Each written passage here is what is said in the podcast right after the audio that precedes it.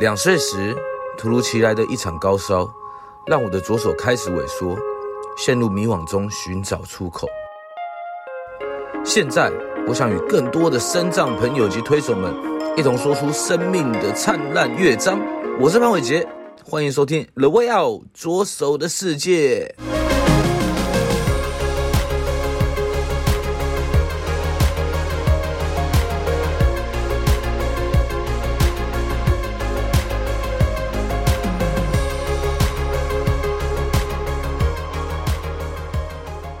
各位听众朋友们，大家好，欢迎来到了威奥左手的世界，我是主持人潘伟杰。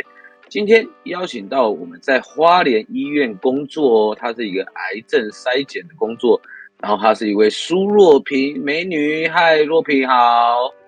Hello，伟杰好。OK，那可不可以先请若萍做个简单的自我介绍一下？好，我是若萍啊，我目前是在花莲医院。负责癌症筛检这个部分的业务，然后还有一些关关于健国健署健康促进计划的文书行政人员。对，目前就是从从事文书方面的工作。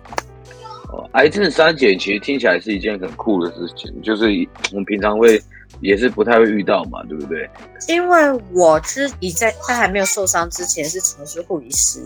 后来因为生病的关系之后，有一些肢体障碍部分，所以后来医院也蛮帮忙的。在我请了孕假之后，回去工作岗位之后，他们帮我寻找了一个比较适合我工作的项目，就是负责癌症筛检的项目。就像像国健署有推一些，比如说大肠癌啊、乳癌啊、子宫颈癌，还有一些口腔癌。年龄符合的民众啊，为他们服务，提供一些资讯给他们，还有做一些肺癌筛检的部分。那肺癌筛检是国健署最近新进的计划，目前就是做从事这些，然后有发现异常的话，就协助他们做一些转介的动作，这样。好，那那你可不可以请你大概你因为你的你的身体状况，其实我们还不知道啦，你是什么样的身体状况？我目前我是脊髓损伤者，那是自体免疫造成的颈椎损，颈椎的部分在第三、第四节，所以是极重度的肢体障碍者。哦，那是是怎么样受伤的呢？是因为自体免疫就是突发的，因为我其实不是，就是我其实是在四年前突然就全身瘫痪。那时候，因为我刚生完孩子两个月，所以是在家里育婴留体。然后那时候刚生完时候，在家里带小孩，突然就觉得，诶，背部就是有阵阵的刺痛。后来手就突然觉得没有力气，然后想说会不会是不舒服，所以休息一下。可是后来左手也没有力气，然后觉得不对劲了，就赶快打一一九。那到救护车抵达到家里这段时间，就是不到一个小时就全身瘫痪。哇，这听起来很严重哎，这怎么会突然这样？自己也不知道原因，是不是？嗯，后来去医院，那时候紧急先送医的时候啊，先去检查。可是因为我那时候是急性期，所以抽那个脊髓的时候，因为突然全身瘫痪嘛，照核磁共振那时候，因为症状都还没有出来，所以抽脊髓液的时候啊。从脊髓抽液体出来的时候去化验，是还没有发炎的情形。后来再去转院，我总共转了两三家医院，转到第二家医院的时候，他去照片子，他只是说：“哎，您颈椎看起来好像歪歪的，开刀也不一定会好，你要不要开？”我后来就觉得不对，后来就联络以前台北的同事，就请他帮我看片子，核磁共振的片子。他说这个不是开刀就可以解决的问题。因为他说这个还有其他的问题，所以建议我转去台北做治疗。后来确切的诊断名称就是脊髓炎。可是为什么导致脊髓炎发生？他说找不到，可能跟你的免疫疾病有关系，可能是你自己的自己的好的细胞去攻打到不好自己的身体，因为可能抗衡的关系去攻打错的细胞，原本要打坏的。可是打到好的，然后打的位置就刚好在颈椎的地方，所以就造就说颈椎那边第颈椎第三节到胸胸椎第三节诊断都是发炎的情形。哦，那那你受伤的时候有没有觉得哇，人生变得很失落啊，或者是怎么样？哦，就是整个跑马灯都在跑，我想天啊，怎么会是我呢？到底发生了什么事情？啊、是中风吗？还是什么？就是一直在想东想西的，就是一直在想到底是怎么发生的，也是会一直想。后来怎么办？你怎么走出来？走出来哦，其实头一两年真的很难走出来，因为。主要是因为是中途成为生长者，再加上因为还有小孩子，所以那时候两年内还每天就是心情也不是很好，家人看到你其实也不是很开心。然后家人看到你也不是很开心，就会影响到家人，家人也会担心你都没有笑容了，家人怎么会有笑容？后来有一次我自己就是在房间就是发泄我的情绪，偷偷哭的时候，我的小孩子。我的大儿子就进来说：“妈妈，你在哭吗？”我就跟他说：“没有，我只是眼睛痛而已。”我后来就惊觉，小孩子其实一直在观察我的情绪。我做什么事情，其实小孩子也知道。不不管是大人或小孩，他们都会被我的情绪而而所影响。所以我觉得，我不再这样下去不行。我一定要就是逼自己走出那一步。其实，尽管是只是小小的一步，我就逼自己一定要走出来。所以我就那时候刚好那个脊髓桃园有个脊髓前脊髓损伤潜能发展中心，对，他刚好有跟我联络，他觉得我可以去那边试看看。除了因为颈椎受伤的功能受限太多了，除了脖子，我的感觉是只有胸口以上有感觉，胸口以下是完全没有的。所以我的手的肢体动作，手部的也没有功能性，也没有很好，手掌。功能只有到手腕而已，手掌、手指头是完全没有功能。所以我就问他说：“这样子的话，我去那边还可以学到很多东西吗？”他说：“你来你就知道了。”然后后来就跟朋友就是讨论之后，跟家人讨论之后，我就决定去那边待三个月，去学学看看，说自己可以学到什么，可以改变什么。对，结果嘞？但。后来去了之后，就发现其实真的不是自己想象中世界这么小。因为去了之后，那边的老师他们其实本身也是脊髓损伤者，然后有的也是颈椎的老师受伤的老师，他们教我们在你有限的能力范围内，怎么去帮助自己可以发挥到最大的功能，而且不是只有说待在家里，每天就是让人家。让人家服务就好了，你也可以让自己可以做更多的事情，对。哦。所以去那边上完课，他还会教你一些，就是譬如说训练你肢体的力量，更加加强你肢体力量，让你可以做更多事情。教你怎么自己刷牙洗脸，嗯、怎么去穿衣服，嗯、然后还有可以学一些地板滚球运动，嗯，排球、桌球运动、羽球运动。还有轮椅篮球，嗯、这个当他们都有让我在中心都有老师教我们怎么去使用。嗯，对，所以去那边其实说实在的，还有一些心灵方面的课程，他们也会教导你怎么去疏疏解你自己的压力，缓解家人的压力。对，我觉得这个真的很有帮助，去那边学习到很多。对，所以就从那次。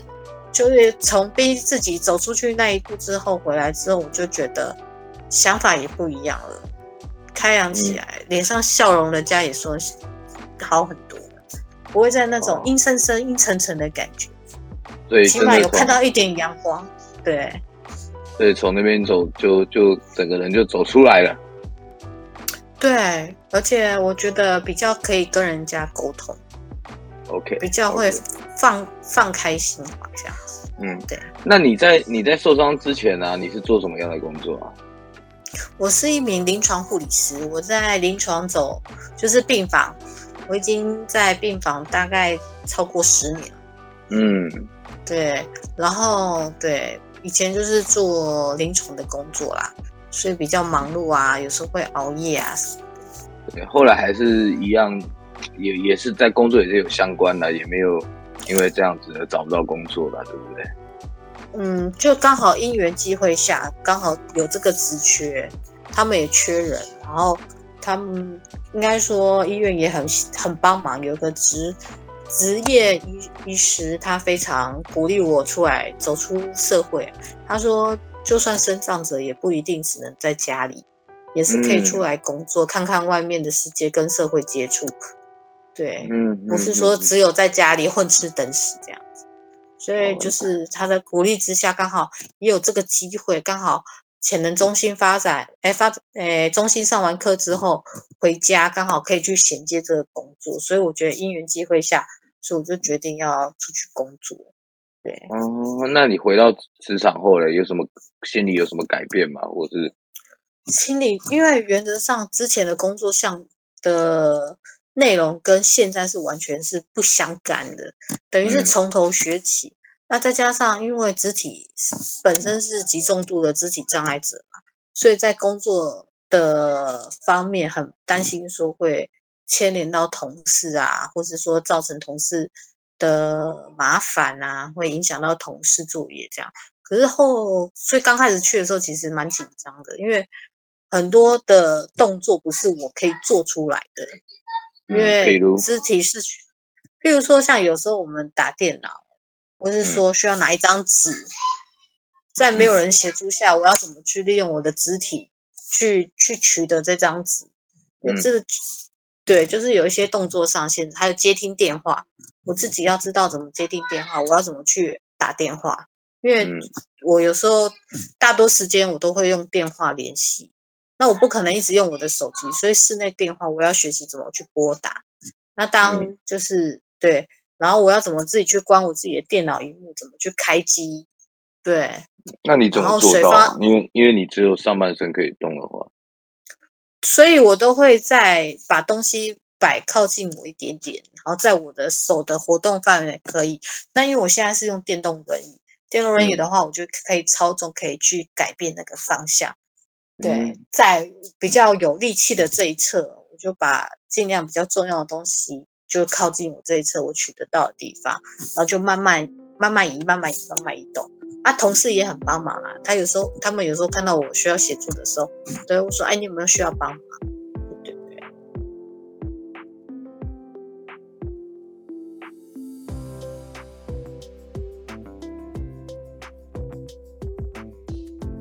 本节目由翻转影像及辉洪开发制作播出。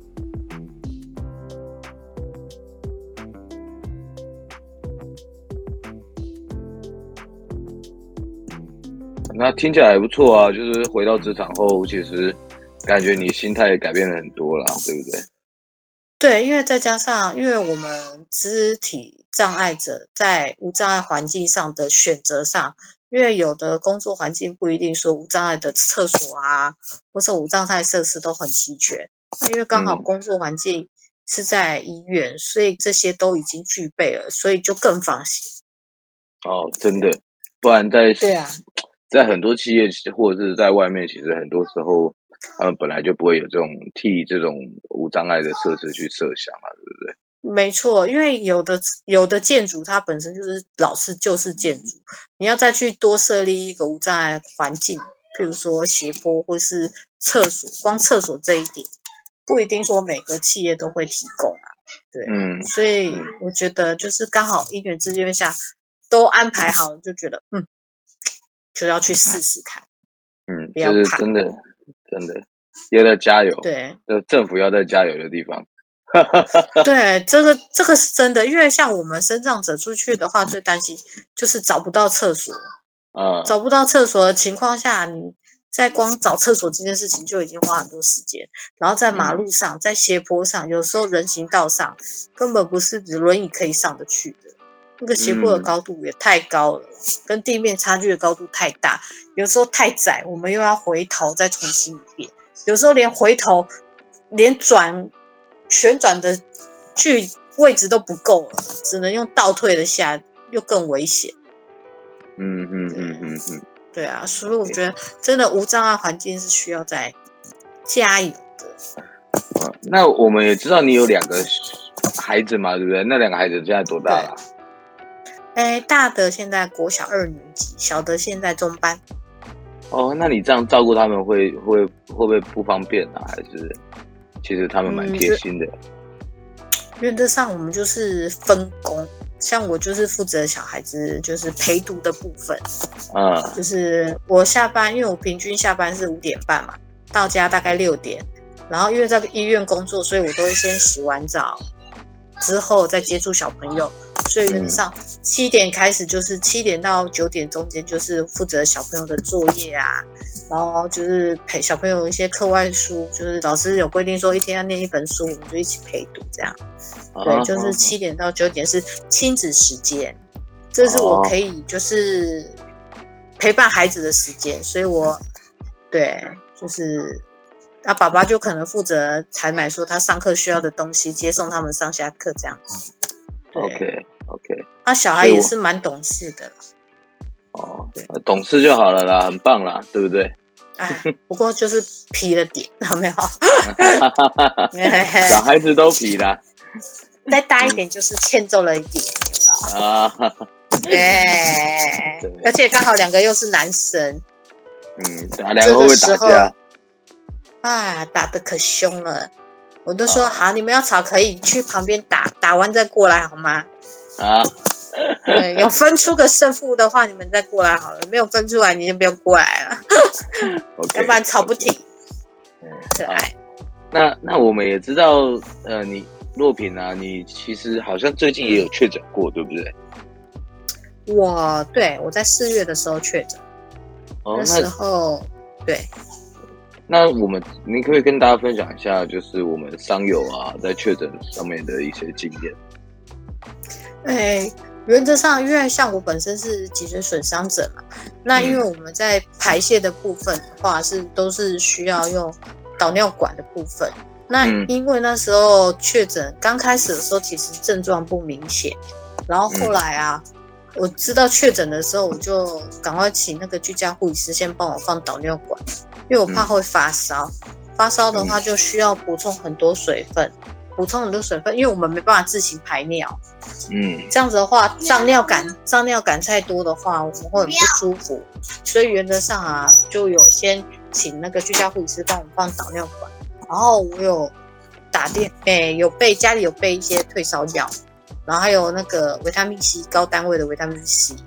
对，那时候就是先这样。可是后来因为那个症状出来了，真的发高烧，再加上有一点变成肺炎。那因为我本身，嗯、我本身脊髓炎的关系，有吃那个免疫抑制剂，对，嗯、所以变肺炎的速度就会有加快的情形，所以那时候就用视讯的视讯医疗跟那个医院联络，然后就用视讯问诊的方式取得那个抗生素，所以还有搭配抗生素使用，嗯。嗯嗯。对对对，但是就是要多补充维他命 C 跟多喝水，这很重要。那你这样会不会有什么不方便的地方？不方便，原则上就等于因为发烧了，所以体力下降的很快，所以只因为像我们本身只颈椎损伤的话，能活的能活动的力量范围就已经有限了，再加上你没有每天动的话。肢体就会变得很僵硬，所以那一个礼拜因为发烧没有力气的关系，都待在床上。第一次下床已经一个礼拜后了，刚下来的时候就是整个非常的虚弱无力。嗯，对对，连推轮椅自己稍微动一下的能力都比较没有，所以刚开始的时候比较累，会比较吃力一点。后来就是对烧退了之后，吃的东西有多一点，体力上恢复就有好一点点。嗯嗯嗯嗯嗯，对，了解。其实，在我们这样听下来啊，我觉得你是一个很乐观的人呢。对啊，乐观的，嗯，对，傻傻过一生没有？傻傻过一生是不是？因为你说不乐观过孩子，你要成为孩子的榜样，你不能让孩子觉得说，哎，受到打击就这样子。那以后他们遇到打击的话怎么办？所以我会觉得我自己就是他们的模范。他一看每天看着我，那我每天总不能一直哭着对着他吧？笑也是一天，开心也是一天。那我为什么不开心的面对他们呢？他们我开心，他们也开心啊。我笑，他们跟着我笑，那不好吗？所以我就觉得，嗯，嗯，那我就要每天每天要开心的跟我儿子聊天。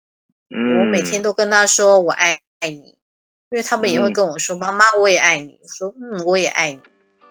对，嗯，这就是我每天最开心的时候了。OK，我觉得你从你身上真的感觉到很多的正能量啊，就是不管是有没有受伤，其实你你你现在几岁啊？可不可以透露一下？我现在三十八岁，要四十岁了。哇哦，所以你是三十四岁的时候受伤的耶？对啊，在三十四岁的时候这样子一个。正值正值要拼的那个那个年纪，然后受伤了还可以这样撑下来，啊、我觉得那真的是不简单。对，所以那时候打击其实很大，但是我觉得孩子真的是，嗯、孩子真的是我前进的动力。嗯，他对，在我最难过的时候，他们也就是听到他们说“妈妈我爱你啊”，这些都可以，就是让我有前进的一个目标。孩子的笑容很重要，嗯、对。OK，那你前面可以跟大家透露一下你最能够喜欢的，或者是能够代表自己的一首歌？我其实最喜欢的一首歌是我最近在跟我儿子分享，是叫《听我说谢谢你》。嗯、因为其实这首歌让我的感觉，我为什么会选这首歌呢？因为其实这首歌是我儿子在幼稚园的时候。母亲节唱给我的歌，我才知道这首歌。那这首歌其实里面的含义啊，其实就是让我很想要表达，就是非常感谢跟感恩，在受伤的这段期间拉我一把的朋友，还有我的家人。因为在我就是掉到非常谷底的时候，他们一直跟我说。其实你可以做的事情还很多，不是只有躺在家里。你其实可以去做，可以去外面走走，可以用电动轮椅跑一跑。我后来想想，对，我已经比那些躺每天只能躺在家里的人幸福多了。起码我可以坐起来，我可以开着我的电动轮椅到处跑。我为我还有什么不开心的呢？嗯、我们比上不足，比下有余。我们已经过得比别人幸福，起码我们还可以坐着富康巴士出去工作。对不对嗯，真的。那你有什么？你有什么不满足？你有工作，你可以帮忙负担家里经济压力，你又可以看着、嗯、每天看着你的孩子开心的过日子，那你为什么要去想不好的？所以我朋友有送我一句叫“弯弓念恩”，他就是说要看一下，嗯、不要想着不好的事情，要看一下眼前美好的事。你就会摄取吸取更多的正能量，好的事情就会一直来。所以想这首歌就是要感谢那种嗯帮助我的人、爱我的人、跟我爱的人。嗯嗯嗯嗯嗯，真真的，我们都要往往前走啦，然后快快乐乐的这样。